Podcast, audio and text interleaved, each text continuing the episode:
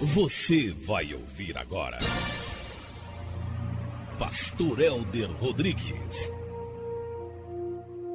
Nós te adoramos, papai, na beleza da tua santidade. Caro e cara ouvinte, que Deus possa falar ao seu coração dos desígnios poderosos que Ele tem na nossa vida. Deus nos dotou de muitos sentimentos.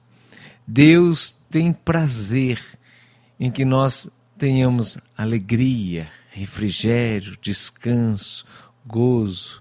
Deus nos dotou de sentimentos e nos colocou sentidos para ter esses sentimentos: o olfato, a visão, o paladar, o tato, a audição.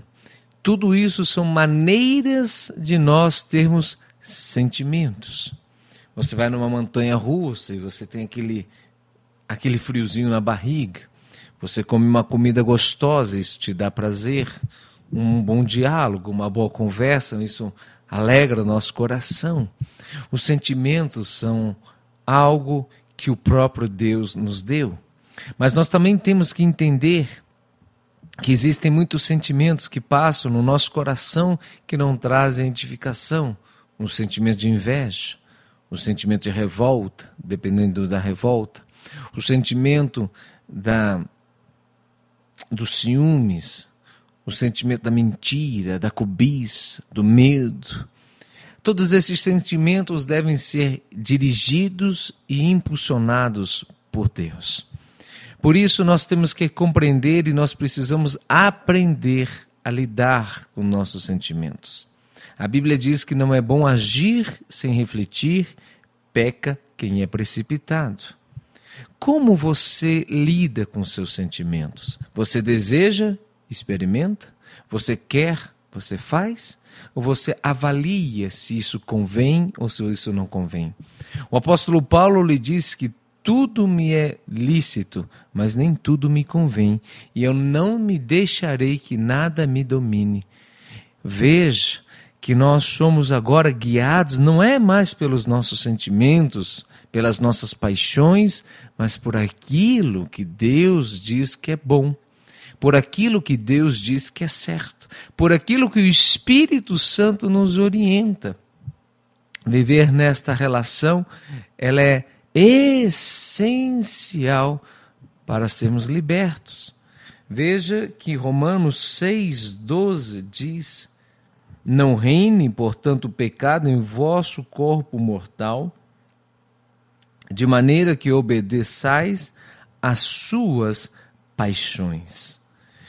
Note que ele está dizendo que não pode reinar o pecado, que não pode reinar as paixões do nosso corpo, para que nós ficamos obedecendo estas paixões.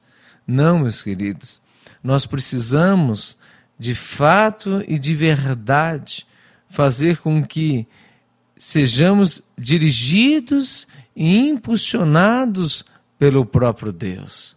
Meus amados, Quantas pessoas estão, por exemplo, rapazes ou moças solteiros, que olham um rapaz, acham bonito, vem a carência, pensa, mas qual é o problema? Dá uns beijinhos aqui, dá uns amassos a colar e deixa que o sentimento fale mais alto e ele fica com aquela pessoa de rolo, sem um propósito de casamento, o prazer pelo prazer, isso é um pecado.